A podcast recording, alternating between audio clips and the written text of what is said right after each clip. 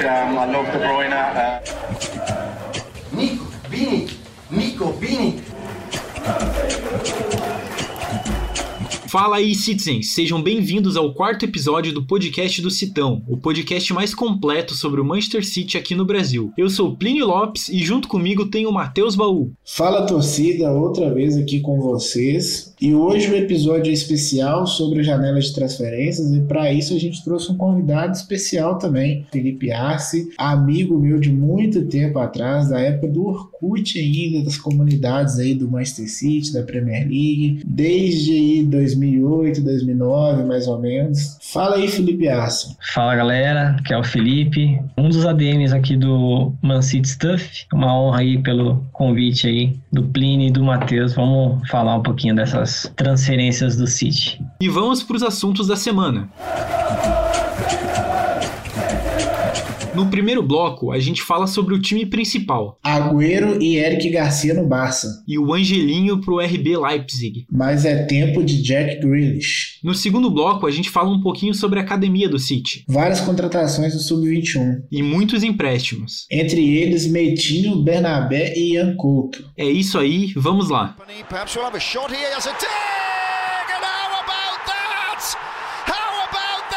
Bom, essa janela de transferências foi um pouco decepcionante para muitos torcedores do City. Alguns jogadores disseram que gostariam de sair, como foi o caso do Bernardo Silva, e outros disseram que queriam jogar no City, como foi o caso do Kane. Mas nem o Bernardo saiu e nem o Kane chegou. A única contratação de peso para o time principal foi Jack Grealish, que veio do Aston Villa por 100 milhões de libras. E a gente ainda teve uma novela muito grande com Lionel Messi e com Cristiano Ronaldo. Como que você avalia essa movimentação na janela aí, Baú? Eu avalio essa janela, um pouco frustrante, né? Assim, igual você falou mesmo aí, porque a gente tinha uma expectativa muito grande de contratações para, para lateral esquerda, para ataque, e acabou vindo um meio campo, né? E uma janela com Messi, CR7 trocando de clube, o City nem não está envolvido nisso, sempre causa uma estranheza, né? Porque o, um clube do, do porte do City hoje tem que estar tá mirando nos principais jogadores. Então, assim, a partir do momento que a gente tem é, o Cancelo e o Zinchenko como os laterais esquerdos, e nenhum dos dois são lateral de origem, o Zinchenko é meio campo, o Cancelo é lateral direito, e o nosso o outro lateral esquerdo tá preso. Então, assim, e aí você gasta 100 milhões de, de libras no meio campo, numa posição que já tá, assim, até meio que povoada. Mas eu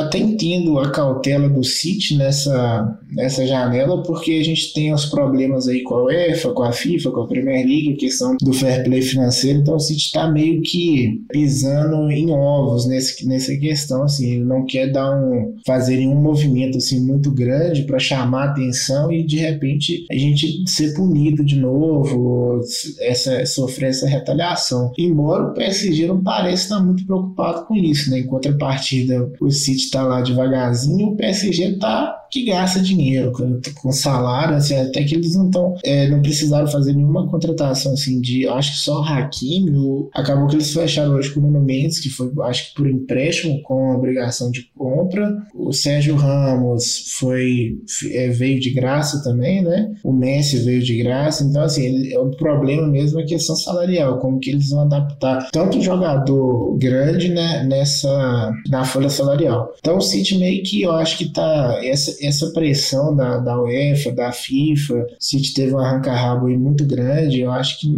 meio que acanhou o City né, nessa janela aí. Pois é, né, Baú? A gente tá vendo aí o PSG com várias contratações, outros clubes com vários jogadores novos e a gente acabou ficando só com o Jack Grealish. Eu digo só porque a gente tinha pretensão de contratar mais gente, mas o Grealish é uma grande estrela, na verdade, assim. Claro que não é um jogador já consolidado, mas é um jogador que tem muito potencial para se desenvolver e que pode encaixar encaixar muito bem no time do City. É um jogador do estilo do Pep Guardiola, é um jogador que já foi bem nas duas primeiras partidas pelo City. Então eu acho que assim, mesmo com um certo minimalismo da diretoria, né, indo atrás só de um jogador, conseguindo contratar só um jogador, porque a gente foi atrás de outros, né, e não conseguiu, eu acho que a nossa janela de transferências foi ruim como janela, mas como jogador e com quem a gente trouxe e quem a gente não perdeu, eu acho que foi muito muito positiva, né? A gente tem um elenco que já estava bem unido é, desde a última, né, que a gente foi para a final da Champions, finalmente um elenco bem unido, a galera tava se dando bem. A única coisa ruim que eu acho é que agora a gente perdeu o Mendy de fato, porque foi preso por várias acusações é, de agressão sexual e de estupro, e a gente não conseguiu repor esse jogador. É, a gente vai falar um pouquinho sobre isso em próximos episódios do podcast, mas a gente trouxe o Grealish, que vai ajudar a formar o elenco e vai melhorar o nosso time em algumas áreas. E você, Arce, você acha que o City foi bem pensando no time principal? Você acha que o destaque fica mesmo com o Grealish? Como que ele pode se encaixar nesse time do Pep? Bom, eu acho que o, o Grealish, pelas características dele, ele oferece algo que o City ainda não tinha. Eu vejo ele um pouco parecido com o estilo do De Bruyne, mas ele, ele cai um pouco mais para a esquerda, né? Como ele fazia assim no Aston Villa. E isso oferece algo muito diferente que a gente não tinha no nosso elenco. E eu digo por quê? O Pep, ele geralmente quando ele escala o City,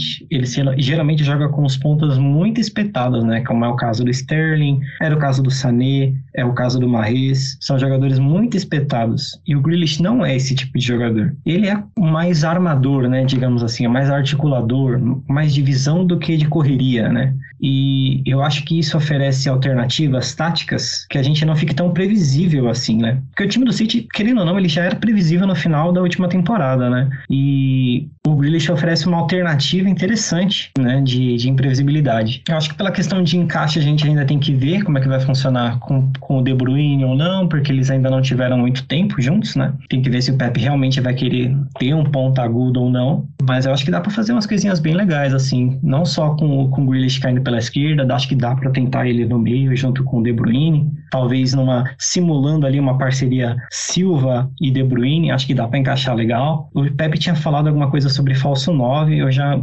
não não curti muito essa ideia, mas enfim, às vezes o Pepe tira algo da, da cara tola, né?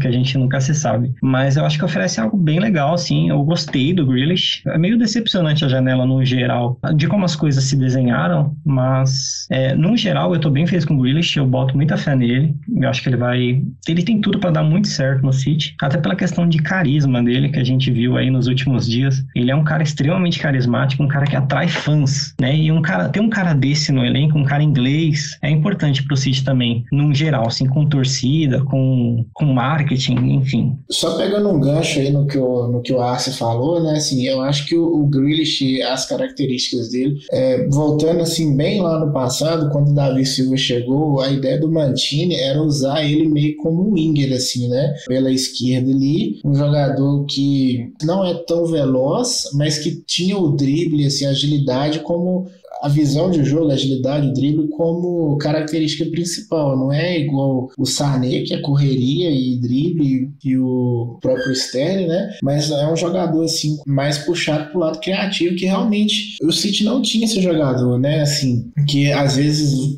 pega a bola, assim, em vez de, de tentar a jogada funilada, assim, ele volta pro meio, procura um passe, tenta uma finalização. Eu tava até vendo um vídeo do Grealish aí que o Thiago postou no, no grupo que a gente tem aí, o Grealish não tem gol feio, cara. O cara só tem golaço, assim. Ele, são 32 gols pelo Aston Villa. E se você pega os gols, assim, é só chute de fora da área, essas jogadas, construindo mesmo a jogada. É, então, assim, e o City tem essa mania de me irrita bastante. City só faz gol é, empurrando a bola pro gol, sabe? É, o City é um time tão. tem tanta qualidade que o City vai chegando, chegando, vai tocando, tocando e faz o, o gol, assim, empurrando a bola. Então, eu acho que o Grealish traz essa imprevisibilidade também do, dessa achada do que não fica, não fica só com o De Bruyne, mas essa achada de um passe elevado assim, uma finalização de fora da área que é, é um meia chutador assim é importante. Eu lembro que eu, eu era muito fã do Coutinho por isso, porque às vezes ele achava uns gols pro Liverpool na época que ele jogava no Liverpool,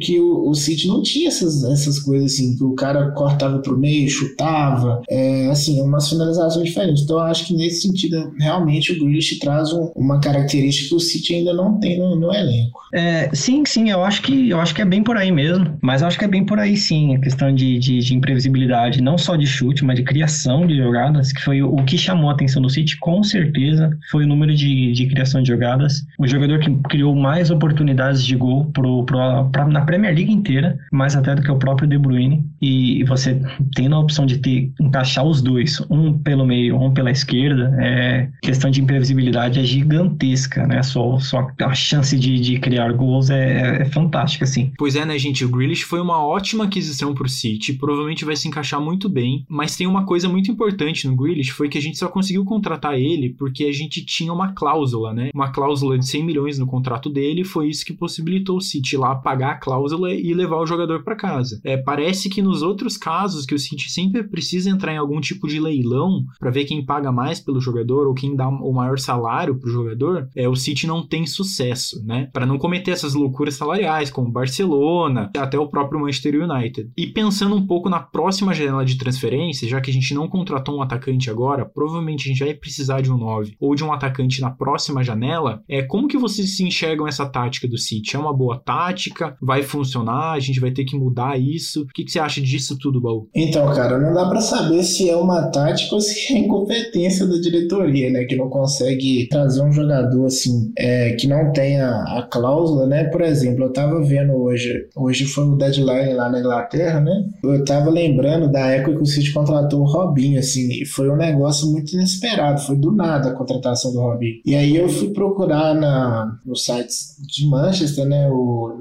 até mesmo. Porque aqui, na, aqui no Brasil eles só reportam, né? O que acontece, o que os outros jornais trazem. Então eu fui buscar uma informação lá para ver o, se tinha alguma história, né? Dessa, dessa contratação, porque foi realmente foi muito inesperado. E aí eu achei uma matéria do MEI falando assim, que fez fazendo um compilado mesmo da, de como que ocorreu a negociação. E foi mais ou menos assim, até o, o presidente do Real Madrid na época, que não era o Florentino, era um outro presidente, não esqueci o nome dele agora, mas o, ele, ele recebeu uma ligação assim já no, às, às 8 horas da noite. Aí o cara falou para ele assim, pô, estão é, querendo comprar o Robinho aqui. Aí o presidente do, do Real Madrid atendeu e falou assim: Ah, e quanto que vocês querem pagar? Aí o City falou 35. Aí o presidente do Real Madrid, tipo, falou assim: Não, quero, a gente quer 40. E aí o City falou assim: Não, beleza, então a gente vai comprar. Tipo assim, não teve negociação. Dos que os caras queriam, o City pagava. Lógico que isso é um outro contexto, né? Uma outra época que funcionava diferente. Eu até acho que com essa mentalidade o City não teria chegado no final onde chegou. Mas assim, é um, é,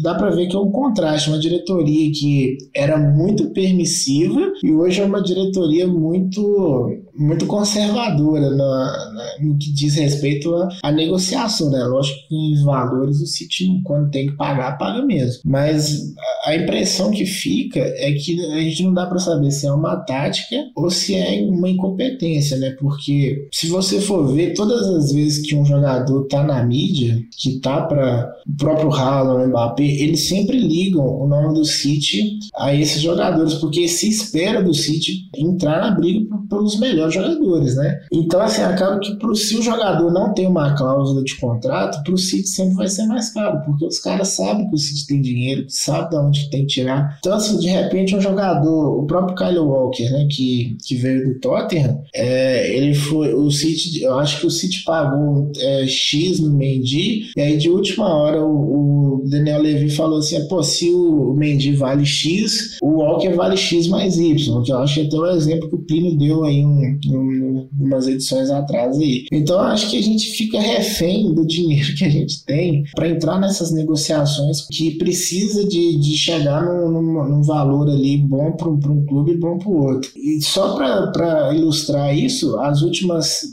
vou citar aqui três contratações, que foi o Grealish, o Rodri e o Laporte. Todos eles foram com cláusula. City foi lá, ativou a cláusula e comprou. Acho que o Marezio aqui também chegou a, a eles tinham essa cláusula, né? Então, assim, se é o, o Igor Júnior, que é amigo do que, tra, que tá com Arce aí no, no Stuff, né? Ele até falo assim que sem minha, minha cláusula eu não consigo, né? Que eu, se não tiver a cláusula não tem negócio. Então, assim, é muito complicado. A gente não sabe o que está acontecendo lá, se o City tem a questão do City estar tá meio receoso de gastar muito dinheiro e sofrer uma nova punição. Porque, assim, por mais que as contas estejam encaixando, acaba que isso traz um holofote para o City que os caras vão lá olhar o valor do patrocínio e vai falar, pô, esse, esse patrocínio aqui tá, tá fora da realidade, no, no valor de mercado desse patrocínio não tá ok. Então, assim, acaba que é muito difícil saber assim, se, se realmente é a questão de é uma tática ou se é incompetência. Se for contrastar com o passado, a gente tem um passado muito irresponsável e esse o presente é responsável até demais. E a gente fica nessa apreensão de se vai vir, se não vai, aí já fica assim, pô, se o cara tiver cláusula, então provavelmente a gente vai conseguir, se não tiver, e entrar, se piorou se entrar outro time na disputa, que aí não, realmente não, o, o City não, não vai fazer a contratação. Já aceitei que a gente não vai trazer nenhuma estrela, porque realmente eu acho que o, a cabeça do, da diretoria agora está mais voltada para é, trazer jogadores mais novos, tipo o Ferran Torres, e por um preço bacana, que foi, é, acho que foi 20 milhões de libras, que o Torres também já estava no último ano de contrato, desenvolver esse jogador dentro do City mesmo. Então a tendência é a gente não entrar nessas disputas para o Haaland, Mbappé, que são, vai ficar mais PSG, United, Chelsea, e a gente pegar mais jogadores que são muito novos, apesar que o Mbappé e o Haaland são novos, mas que não estão nesse. Eh, que não tem status de, de, de jogador de seleção, estrela, top, é o world class que fala, né? Então, assim, acho que o City está indo para um outro caminho e futuramente eu acho que o City pode colher frutos, sim, dessa, dessa política. Bom, eu acho que tem que buscar um equilíbrio, né? Acho que realmente no passado a gente tem que lembrar também que na época não existia o fair play financeiro, né? E, e também era uma zona, eu não falo nem só no âmbito do City, mas o Chelsea tinha casos do Málaga, que acabou de clubes que acabou até falindo depois, né? Com a responsabilidade de alguns dirigentes. Eu acho que tem que buscar um equilíbrio, não dá para viver também só de contratar promessas, né? E eu gosto dessa ideia do City de, de, de trazer um Company, trazer um Silva, trazer um Agüero, um jovem e ficar aí 6, 7 anos no clube, 10 anos no clube, criar raiz ali e eu acho bem interessante, mas eu acho que também precisa trazer um Kane de vez em quando, porque é necessário, é necessário para a Champions League, é necessário para continuar no topo. É, às vezes a questão de, de, de, de, desenvolvimento às vezes não segue como a gente imagina, às vezes demora um pouco mais. Eu acho que a questão salarial que o City segue, eu acho bem interessante. Eu gosto, particularmente eu gosto. O City não faz loucura por ninguém, nem pro Cristiano Ronaldo, né? Que a gente viu aí que o reportado é que o City queria pagar 14 milhões de euros anual no Cristiano Ronaldo e ele acabou fechando por 30 no United, né? Mais que o dobro. Eu acho a responsabilidade salarial boa e acho que mantém ali o grupo bem harmônico, né? Sem, sem essa de ter uma estrela ali ganhando tanto. Mas eu acho que jogadores prontos precisam chegar sim de vez em quando. E acho que essa janela, por exemplo, seria bem interessante ter um 9. Não precisa ter um 9 para 10 anos. A gente precisa de um 9 agora. E a gente poderia usar muito o 9 agora sem ter nenhum no elenco agora. Eu acho que tem que buscar um pouquinho mais de equilíbrio. Eu acho que nem precisa ser tão, tão ali no, no passado pagando milhões em Rock Santa Cruz da vida e nem comprando hoje só Ferran Torres da vida, né? Com todo respeito a Real Ferran Torres, eu gosto muito dele. Mas não é um jogador que chega para vestir a camisa e aqui, ó, resolva meu problema. Não é bem por aí, né? Então, eu acho que dá para buscar um pouco mais de equilíbrio. Mas também sobre a questão de receio do City, eu acho que realmente tem a ver também também, porque a UEFA pega bastante no pé do City, às vezes com razão, às vezes sem razão, a gente sabe disso. Teve que recentemente a questão da Superliga, que é um problema, é um problema com a UEFA, é um problema com o resto do mundo, e a gente vê, por exemplo, o PSG pagando absurdos, contratando Neymar e Mbappé na mesma janela, contratando o Mbappé por empréstimo com obrigação de compra, que é para pisar na cabeça da UEFA e falar assim, a gente não importa com o fair play financeiro, e mas a gente tem que lembrar que o que o presidente presidente da ECA, né, que é a União Europeia, né, é o Al Khalifa, né, que é o presidente do PSG. Então, qual que é a lógica, né? Então, eu acho que sim tem o receio, muito por causa do histórico da UEFA contra o City e o histórico da Superliga também não é legal. Pois é, né, gente? A gente falou um pouco do Grealish, da contratação dele, a gente falou um pouco sobre o City não entrar nos leilões e não pagar salários tão altos, mas eu fico me perguntando, por que, que a gente ficou insistindo tanto no Kane que a gente ia gastar uma grana, teve que entrar em leilão não, não com outros clubes, mas em leilão com o próprio Daniel Levy e ainda teve o Cristiano Ronaldo também, que é uma coisa diferente do que o City vinha fazendo. O que, que você entendeu dessa janela, Arce? A gente realmente tinha chance do Kane, a gente tinha interesse no Cristiano Ronaldo, como que foi toda essa novela? É, bom, para começar no Kane, é, eu acho interessante como o City insistiu tanto no Kane, né? Porque a gente sabe que pelo histórico desde Walker, é, negociar com o Tottenham não é fácil.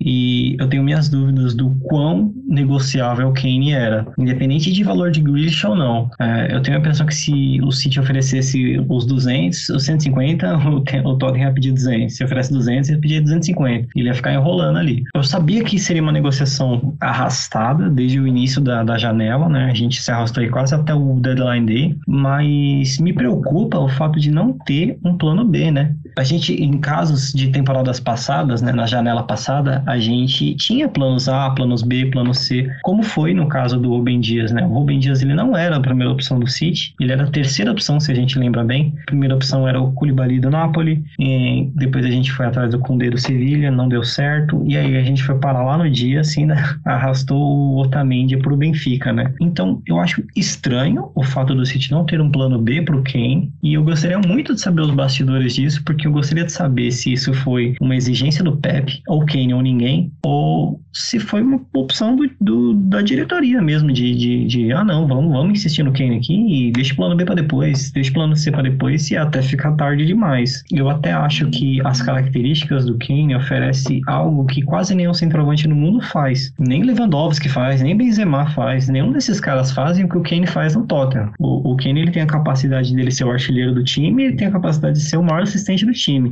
E nenhum desses outros atacantes do mundo, assim, de classe, né, digamos, tem essa capacidade. Então, eu gostaria de saber quem que insistiu no, no Kane. Mas, enfim, é, era uma negociação difícil. É, não acho que, que a gente só funcionaria se tivesse o Kane. Sem o Kane, né, não vai dar certo. Não é bem por aí. O time é muito forte ainda. É verdade que Chelsea e Manchester United se reforçaram muito bem, mas o City ainda é muito forte. Vai ser uma Premier League muito mais difícil do que as outras temporadas, mas, mas o City ainda tem um potencial muito gigante de crescimento também, com ou sem o Kane. E você, acha que qual foi o motivo, assim, de, do, do Kane não ter fechado com o City? Então, cara, assim, agora que já passou um, um, tempo, né, eu acho que são, são vários motivos, né. Primeiro, a gente pode enumerar aí, o Tottenham não queria vender, igual você falou, porque o Kane foi meio burro, né, renovou com, fez um contrato longo até 2024 com o Tottenham, então aí é culpa dele também. E eu acho que o City não, não podia fazer uma proposta mais séria, assim, pro Tottenham, porque o City dependia de vender jogador, o próprio. A gente tinha aí a, a vivia a expectativa da saída até do Rodri, do o Laporte, o Bernardo Silva, e acabou não saindo ninguém. Então, assim, era um dinheiro ali que vinha, so, que vinha para somar para o City fazer uma proposta mais séria. Aí vai falar assim, pô, mas o City não tem dinheiro? O City tem dinheiro, mas a questão é que o City não vai comprometer o orçamento e também tem as questões da, da FIFA, né? Da UEFA, essas punições. Então, então ele quer fazer com o dinheiro que, que ele tem, assim, de vender jogador, quer fazer do jeito certo. Então eu acho que o City esbarrou na vontade do Tottenham, no tempo de contrato do Kane e também na questão de ter o dinheiro assim, disponível para fazer uma proposta séria. Porque até o que foi divulgado é que o City poderia chegar nesse valor de 150 milhões, 120 milhões, caso fizesse uma venda, mas a proposta que chegou para o Tottenham foi de 75 milhões de libras, mais 25 milhões milhões em, em bônus. Então, assim, é lógico que Daniel Levy nem, levar em consideração uma proposta dessa, né? Então, assim, e sobre o que você falou do, de o City não ter um plano B, eu acho que foi mais uma questão de o, o Pepe tem uma visão ali do jogador que ele quer encaixar. E se não for esse jogador, não serve. Assim, para não adianta trazer outro, assim. O próprio Cristiano tem características, é, se for ver, diferente, né? O Cristiano é mais finalizador, que ele cria bastante, né? Então, assim, eu acho que o City não foi atrás de um plano B, porque realmente o, o terceiro motivo, assim, né, para fechar seria mesmo que o Pepe queria o Harry Kane. Então, para a próxima temporada, ele vai pensar, assim, na necessidade, se aí vai ver se é o Haaland, se é o Mbappé, se é o próprio Harry Kane, tentar o Harry Kane de novo, né? Então, assim, eu acho que a, a junção desses fatores fez com que o Harry Kane não, não viesse pro City nessa temporada. Pois é, né, Baú? Você falou um pouquinho aí do Kane, sobre o plano B do City. Arce, você acha que o Cristiano Ronaldo foi o plano B do City por um tempo? Não foi? Como que funcionou tudo isso? Olha, pelo, pelo que eu percebi, assim, da janela, foi que o Cristiano Ronaldo caiu do céu, né? Ele não foi um plano B. Ele não foi, tipo, ah, vamos atrás do Kane. Se a gente não conseguir, a gente tenta o Cristiano Ronaldo ali. Na verdade, ele se ofereceu ao City, né? E isso ficou bem claro, né? Houve um, um certo momento ali que o Cristiano Ronaldo era do City, só faltava o City oferecer alguma coisa, né? Eu até acho que o City foi muito frouxo nessa negociação, né? Não era uma negociação absurda, convenhamos aqui que 25 milhões de euros no Cristiano Ronaldo, com 36 anos ou não, vale muito a pena. né? É um jogador de histórico, apesar do histórico dele do, no rival, mas o jogador que ele é, a gente pode até pensar taticamente, pode ser complicado encaixar, mas se você, se você tem a possibilidade de ter um jogador como Cristiano Ronaldo no seu time, você vai atrás, né? A Juventus queria 25 milhões, 30 milhões de euros, o City não queria pagar nada, é, o City queria pagar 15 milhões de salário nele, até chegar ao United e falar, ok, eu pago. Se, se o Cristiano Ronaldo usou o City para atiçar o United, a gente nunca vai saber. Se foi o próprio empresário que usou, não vamos saber. Provavelmente nunca vamos saber disso, mas o City deveria ter tentado, deveria ter feito a proposta, deveria ter. Se ele assinar ou não, de última hora, a gente nunca, nunca vai saber disso. Mas o City deveria ter tentado por essas circunstâncias, né? E ficou bem claro, assim, na minha visão, que ele toparia sim vir pro City, independente do histórico dele no United ou não. É, a gente conhece o Cristiano Ronaldo, ele é um cara de ambição, ele sabe que no City ele tem muito mais possibilidade de ganhar títulos, que é isso que importa para ele, né? É, eu acho que a gente deveria ter ao menos tentado, né? Não era um plano B, mas caiu do céu e o City recusou. Essa foi a verdade. Vai esbarrar de novo naquilo que a gente falou lá no, no outro podcast, né? O, a questão de salário, a questão. Porque, assim, da mesma forma que eu não considero 75 milhões mais 25 uma proposta séria pro Tottenham, eu também não considero você oferecer 15 milhões de, de euros por ano pro Cristiano Ronaldo. Pô. O cara, o City levou essa, essa negociação, assim, na, nas coxas mesmo, assim. Se vier bem, se não vier também, não, não era o que a gente estava querendo, aconteceu. E foi o City meio que considerou uma oportunidade de mercado, mas fica complicado o City numa janela que você tem a movimentação de mês, Cristiano Ronaldo, o City entra para fazer uma proposta pelo, pelo Cristiano Ronaldo, uma proposta ridícula dessas, assim, parece que o City meio que não queria mesmo, assim, o, o Cristiano, né? Foi uma, igual o Ars falou, ele caiu do céu City não estava mais com, conseguindo contratar o Harry Kane. O Harry Kane até tinha é, falado antes né, que ia ficar nesse verão e tudo mais. E, e, sobre o, a proposta, eu acho que a questão de fazer proposta pro, pro Cristiano nem chegou a ser um problema, porque saiu hoje lá, a Juventus divulgou o um acordo com o United, que o United vai. Foi 15 milhões de euros que o United pagou pela transferência e parcelado em 5 anos. Então, assim, isso nunca ia ser problema. Então, a gente até achou, pô, o City não quer pagar 30 milhões. Então, assim, na verdade, o City também não chegou nem a fazer proposta pro, uma proposta séria para Juventus. E ficou naquela assim, pô, se, se o cara topar um salário de 15 milhões, aí a gente faz a proposta. Só que aí, a partir do momento que o Jorge Mendes, acho que meio que usou esse, esse uh, que já ia tava nos finalmente, aí o Jorge Mendes foi, chegou lá e falou, pô, você vai deixar mesmo o cara aí pro, pro rival, assim, assim, nessa, nessas condições, vocês não vão nem tentar, porque, porque a gente sabe que o Jorge Mendes estava tentando empurrar o Cristiano Ronaldo no United desde o começo do, do mês. E o United não, não, podemos e tal, assim, é, até mesmo se, se você for olhar, você, o United já tem uma folha salarial robusta e ainda você coloca 30 milhões por temporada, é, é mais uma. Ficou parecendo assim: o United contratou o Cristiano Ronaldo para não ter essa vergonha de perder um jogador pro City, ainda mais nos moldes que estava ali no, no contrato do, pro City, né? Que é para 15 milhões, nem a City iria pegar, né? Ia ser do externo. Então, assim, eu, eu, eu vejo muito problemática essa postura do City pegar um jogador que é considerado o melhor jogador de todos os tempos e escantear, assim, tratar a negociação como se estivesse contratando um jogador pro, pra academia. Então, assim, mais uma vez eu bato na tecla. Faltou ambição pro City para trazer um jogador que, além de agregar tecnicamente, seja um jogador que agrega muito fora de campo, né? Como a marca marca. Pois é, né, Arce? Pois é, Baú. É, eu acho que quando a gente tem uma janela de transferências, que a gente tem Lionel Messi é, e Cristiano Ronaldo com possibilidade de contratação, mesmo que assim eles vão receber um salário muito caro, isso é verdade, eles já estão mais velhos, isso também é verdade, mas a gente nem tentar o City com a postura que tem e com o tamanho do clube que tem, tentar é, ir atrás dessas duas estrelas, pensando só no marketing, assim, eu acho muito estranho o clube nem tentar e nem fazer propostas reais. Mas é aquilo que a gente conversou durante todo esse bloco. O City tenta apostar na estratégia dele. Vamos ver se isso vai realmente dar certo. E é assim que a gente fecha essa primeira parte do programa. Na sequência, a gente fala sobre as contratações e as saídas dos jogadores mais jovens do clube. Fica com a gente.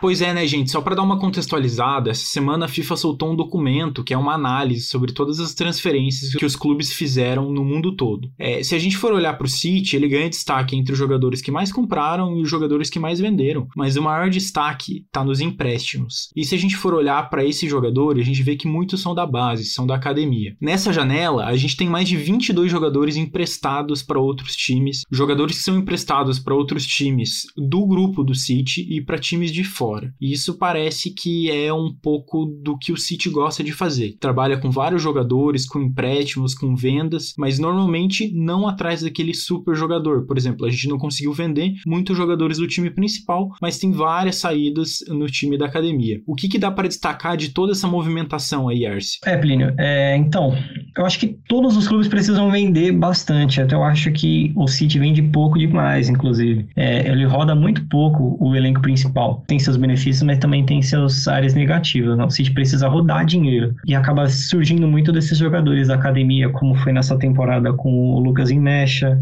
com o Jack Harrison para o Leeds. São vendas não, não muito grandes, mas é o suficiente ali para você rodar 50, 60 milhões de libras por temporada, que é mais ou menos o que o City consegue. Já nas questões de empréstimos, o City empresta demais e eu acho que tem casos que são positivos, mas tem casos que não são tão positivos. A gente teve caso aí de Patrick Roberts, que foi pro Celtic, foi tão bem, e de repente sumiu, desapareceu do mapa. Eu acho que tem alguns casos que são interessantes, ganhar minutos, ganhar rodagem, mas você também precisa ter esses caras por perto, né? Para destacar alguns empréstimos, eu destacaria os, os dois argentinos aí que foram pro, pro Girona, da Espanha, que é o Sarmiento e o Bustos. O Sarmiento ele chegou essa temporada do Estudiantes, é um garoto aí de 18 anos, bem interessante, bem interessante mesmo. Ele vai fazer dupla de ataque ali com o Bustos, que já estava no Hero na temporada passada veio do Tajeres, da Argentina. Não fez uma boa temporada no Girona, mas vai ganhar uma outra oportunidade aí essa temporada. Tem alguns outros jovens jogadores, tipo o Callum Doyle, que foi,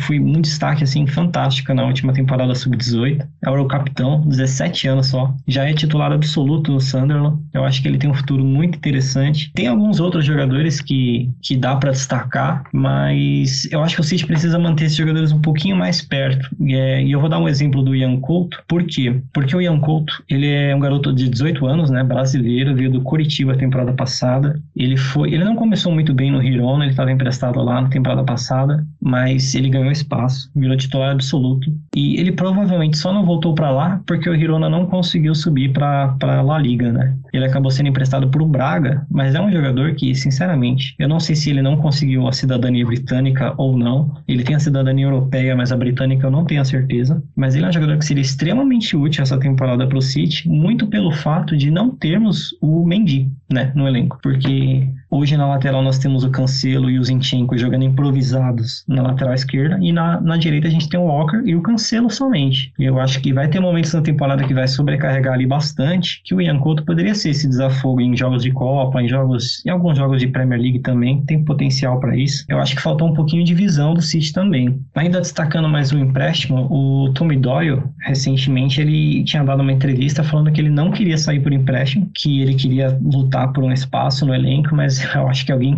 acabou convencendo ele recentemente, já que ele topou hoje ir para o Hamburgo, da Alemanha. É, é um jogador que eu também gosto bastante, eu acho que ele tem potencial, mas realmente é muito difícil ganhar espaço no City, é muito difícil ganhar minutos. Eu acho que pode ser interessante para ele, mas também fico com receio de outros empréstimos, como a gente teve anteriormente, de, de Iker Pozo, como o próprio Patrick Roberts, que eu citei anteriormente, de, de dar uma sumida, sabe? Então, tem um pouco de receio, mas, mas vamos acompanhar esses garotos aí, tem muito potencial, não só de, de revenda, como eu estava falando anteriormente, de precisar rodar esse dinheiro, mas de ter espaço no elenco como é o Foden hoje em dia. Acho que dá para ter mais Fodens no elenco, né? Dá para ter mais Sanchos, né? Infelizmente, perdemos o Sancho por um motivo ou outro, mas enfim, dá para ter mais jogadores assim no elenco sem gastar tanto também. Pois é, Nercy, você comentou um pouquinho do Ian Couto, que saiu do Curitiba, aqui da minha cidade, do meu time que joga aqui no bairro da minha casa, é, eu gostaria de destacar também essa saída de empréstimo dele e do Pablo Moreno. Eles são dois jogadores que têm uma proximidade bem grande, tanto com o Fernandinho quanto com o Ederson. Você pode ver que ali na pré-temporada eles estavam toda hora no stories deles, estavam sempre juntos deles. A gente até brinca ali no Twitter e em outros lugares que o filho do Fernandinho, o Davi, é um dos maiores torcedores e maiores cornetas do City, né? E ele teve uma amizade muito grande com o Pablo Moreno. É, eu acho que a gente perder esses jogadores assim para empréstimo agora agora, quando eles têm um relacionamento bom com algumas outras estrelas do time, é um pouco ruim. Mas entendo que são necessárias também, porque não cabe todo mundo no primeiro time. Mas espero que não aconteça, igual você falou, da gente começar a perder esse vínculo com os jogadores e quando vê, não conseguir aproveitar eles na equipe principal. Outro destaque que eu tenho para dar também é de um jogador que foi pro Underlet de empréstimo, que é o Harold Bellis. É, ele é um zagueiro muito bom, ele foi usado pelo Pepe quando a gente não tinha zagueiro uma ou duas temporadas atrás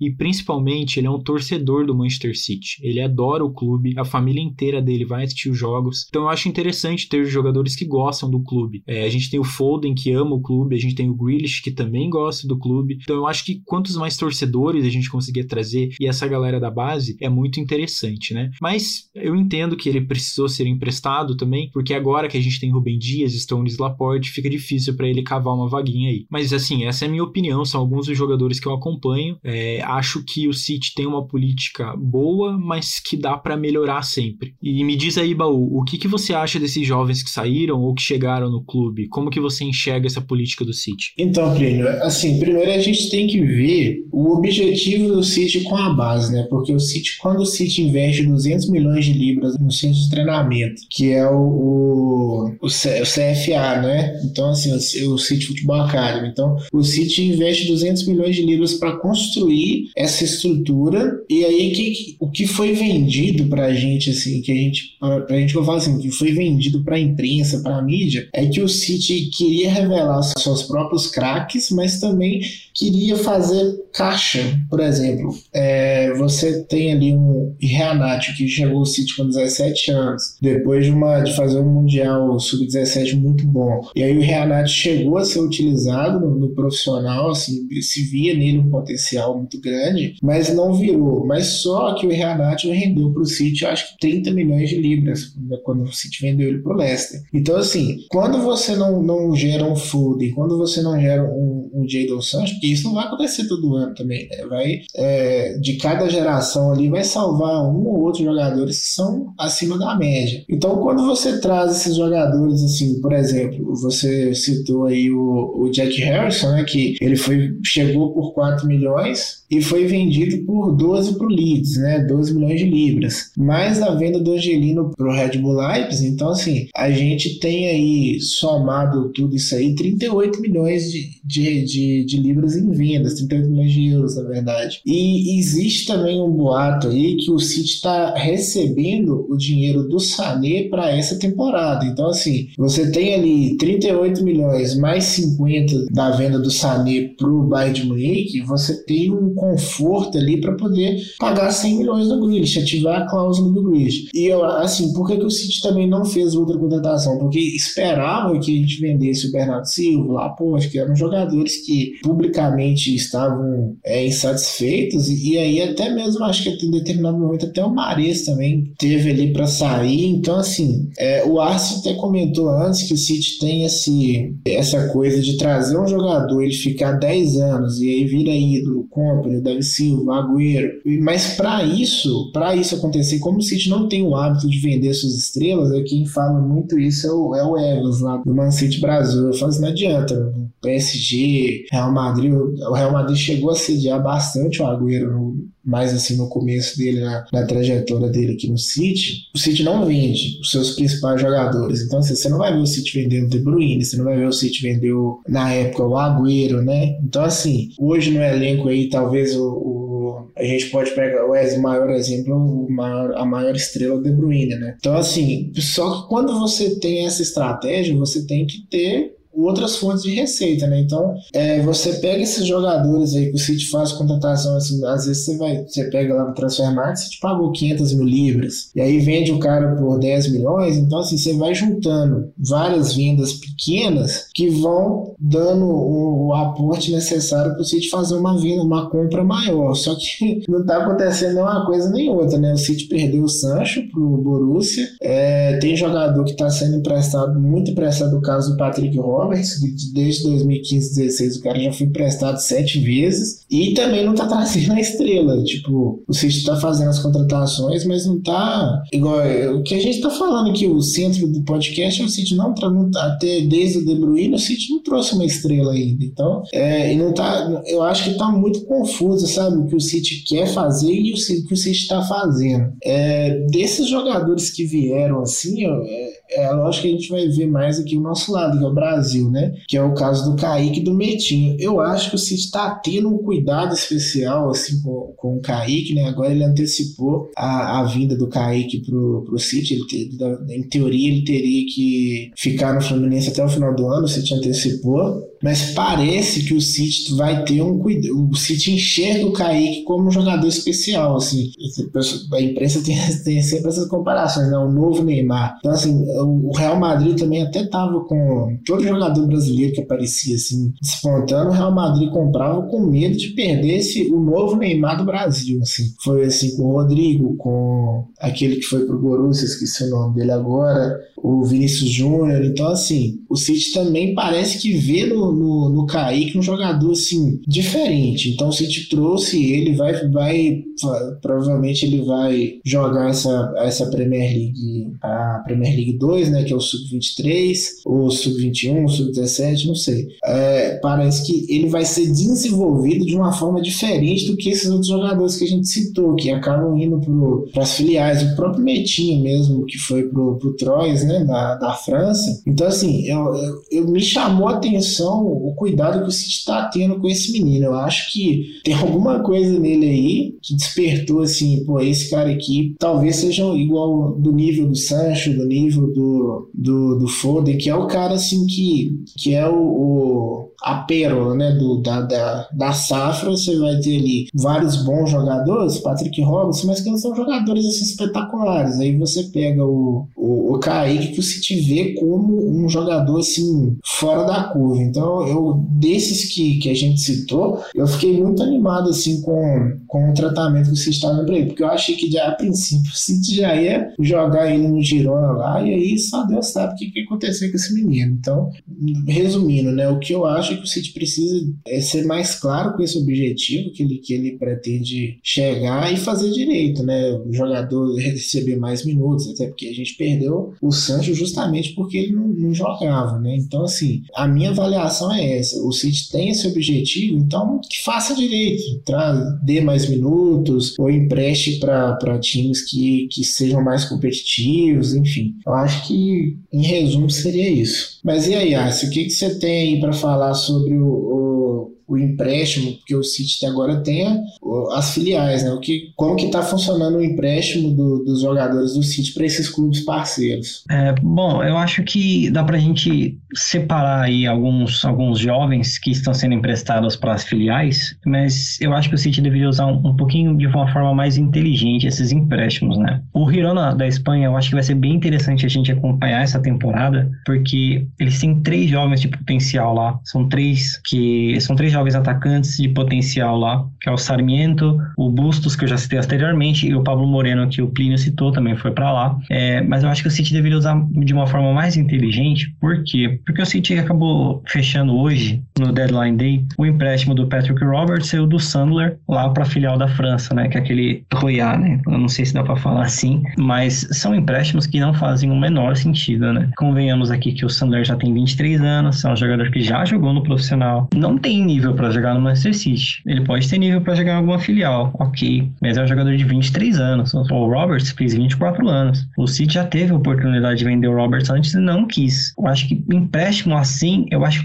totalmente desnecessária. Não faz o menor sentido você emprestar um, um Daniel Arzani lá pro Lommel, que não faz o menor sentido. Você emprestar um, um, um, um Metinho, como, como o Matheus citou, com um Pablo Moreno, que é um jovem de 18 anos, beleza. É, eu acho que é importante para esses garotos ganhar minutos, ganhar confiança, até para crescer e ter uma, ser uma possível venda, né? Mas jogadores assim dessa idade, já rodando empréstimos a toda hora, não faz o menor sentido, o menor sentido. E Angel Herrera, poxa, a gente ficou o mercado de transferência inteiro falando sobre uma possível venda de 10 milhões, 15 milhões de euros, e ele, no final das contas, acabou sendo emprestado de novo, não faz o menor sentido. A gente tem lá, consegue lá seus 50, 60 milhões de libras, mas precisa usar melhor essas filiais. Emprestar um jovem é interessante. Emprestar um garoto de 23, 24 anos que já está sendo emprestado para o décimo clube não é interessante. Pois é, né, gente? Mas além de quem saiu e de quem chegou, tem também os que ficaram. É o caso do James McAtee e do Lion Delap, que tiveram empréstimos ventilados, mas parece que vão ficar no City e podem até ganhar espaço na equipe principal. Fala aí, Baú, como que você acha que o Pepe vai aproveitar esses jogadores? Então, Plínio, acho que o caso do Delap é até engraçado, né? Porque é, o City tentou o atacante a janela inteira tentou o Kane, tentou o Cristiano Ronaldo e não conseguiu. Então, assim, eu acho que o Delap, é,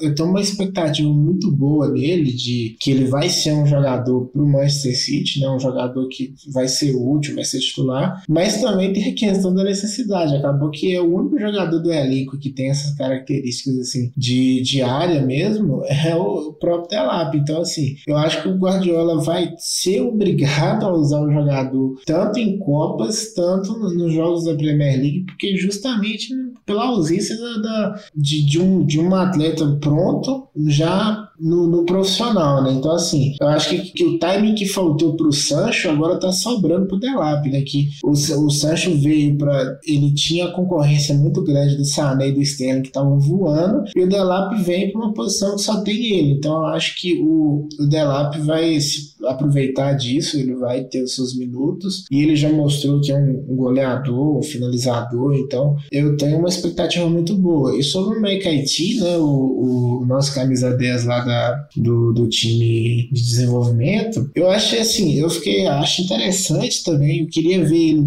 mais assim no, no, profissional, principalmente nas Copas, porque ele é um jogador, assim, ele é um meio ofensivo alto, um jogador alto, tem 1,87m, e assim, o De Bruyne, que, que é alto, que aparenta ser um jogador mais esguio, tem 1,81m, então assim, só para é, efeito de comparação, ele é um jogador assim, com uma estatura boa e é um, um meia, né? Então assim, É, eu acho que ele, eu, eu, pelo que eu vi, assim, ele tem umas participações em gol, tanto em, em assistência quanto em, em, gol mesmo, né? Muito interessante. Então eu acho que eu quero ver esse menino aí na, nas Copas de, de titular, jogando, entrando para jogar, e quero ver ele ganhando os minutos também, que eu acho que ele tem. São os dois nomes assim com, que ficaram, né? De muito potencial. Pois é, né, Baú? Tem outro jogador que eu queria destacar dessa categoria de desenvolvimento, que é o San Eduzi. Ele participou das três partidas amistosas da pré-temporada e marcou gol em todas elas. Eu acho que também é um garoto pra gente ficar de olho. E se a gente for olhar ali pro Delap, a gente vê que ele foi eleito o melhor jogador da Liga de Desenvolvimento, APL2, e tem um futuro bem brilhante pela frente. Eu acho que tem espaço pro Delap, deveria ter minutos, mas eu não vejo ele ganhando tantos minutos assim. Eu acho que a temporada do Delap, o Delap é um garoto de 17 anos, a gente precisa lembrar disso. O Delap ele fez um ano de sub-21. Ele fez um ano só, porque ele fez tanto gol que, que ele já subiu direto pro profissional. É, eu acho que o potencial dele é absurdo, ele precisa muito aprender ainda. Ele tinha muitos problemas de temperamento no sub-21, mas eu acho que ele precisa ganhar minutos no profissional. Mas eu acho que, a serviço de comparação, eu acho que ele vai ser tipo a primeira temporada do Foden, lembra? Que ele entrava 10 minutos aqui no jogo que tava 5 a 0 15 minutos aqui, joga um minutinho de Copa aqui. Eu acho que vai ser mais ou menos isso que a gente vai ver. Até porque Pepe claramente prefere o falso 9. Eu acho que tem potencial, mas não vejo ele jogando tanto assim essa temporada. Mas vamos acompanhar. É, sobre outros garotos, o, o Matheus tinha citado o McAtee. Eu gosto muito dele. Eu tenho, tenho uma visão de passe assim fantástica. É um jogador, é um jogador preferido meu do sub-21. Até preferia ele antes até do que o Dilop na temporada passada. São características completamente diferentes, né? Um é um meia de criação, o outro é um centroavante. Mas aparentemente o Palmer tá na frente dele, né? Porque o Palmer ele já, já vem ficando no banco de reservas recentemente. O Palmer até acabou entrando ali na partida contra o Norwich, então eu acho que o Pep vê ele um pouquinho mais na frente, mas o, o McAtee, ele já nas últimas duas rodadas da Premier League 2, ele fez seis gols, né? Então não é nem a característica dele, mas o cara fez dois hat-tricks seguidos, né? O potencial dele é absurdo. É, citando rapidinho sobre outros garotos, né? A gente tem que lembrar que o City conquistou a Premier League 2, que é a Sub-21 na temporada passada, e também a Sub-18. É, o City fez a dobradinha. Só que como muitos jogadores acabaram ou subindo ou sendo emprestados, então é uma temporada meio que de transição, assim, né? Tem muitos jogadores do Sub-18 que agora estão no Sub-21. É, se eu vou destacar rapidinho, eu gosto muito do Oscar Bob, é um norueguês, assim, de 16, 17 anos. Ele subiu agora do Sub-18 e tem potencial bem interessante. O Plínio citou o Edozi, eu acho engraçado, porque o Edozi eu não vi ele com tanto potencial assim, mas ele agarrou muito fácil a oportunidade que ele teve, né, nos amistosos. Então, é que chama atenção, né? Mas se for destacar mais um, eu gosto muito do, do Romeu Lavia, que é um volante belga, 17 anos. Ele chegou na temporada passada do Anderlecht e ele chegou na posição que era do Cláudio Gomes, um francês que veio da base do Paris Saint-Germain. E o Cláudio Gomes, ele já tinha sido elogiado muito pelo Pepe. Jogou algumas amistosos na temporada passada, mas o Romeu Lavia jogou o cara para a lateral direita, né? O Gomes teve que atuar pela lateral direita no sub-21 porque o Romeu Lavia ganhou a posição, mesmo tendo quatro anos mais novo. Então, eu acho que é um jogador que chama muita atenção ali da posição do Fernandinho, do Rodri. Não é tão alto, mas é bem forte fisicamente. Eu acho que dá para destacar bastante esses três jogadores aí que, que, que a gente citou.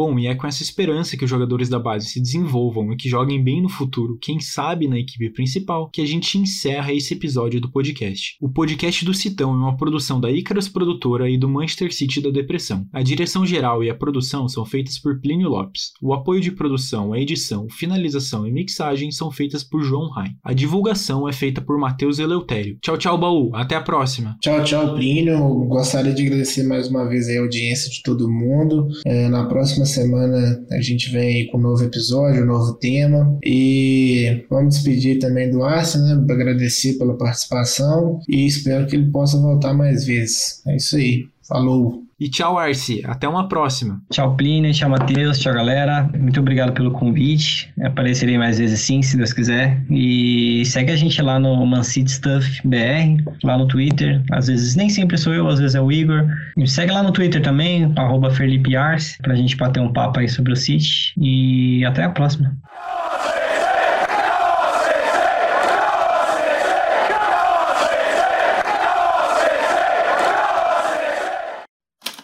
Este podcast foi editado por Icarus Produtora, soluções em audiovisual.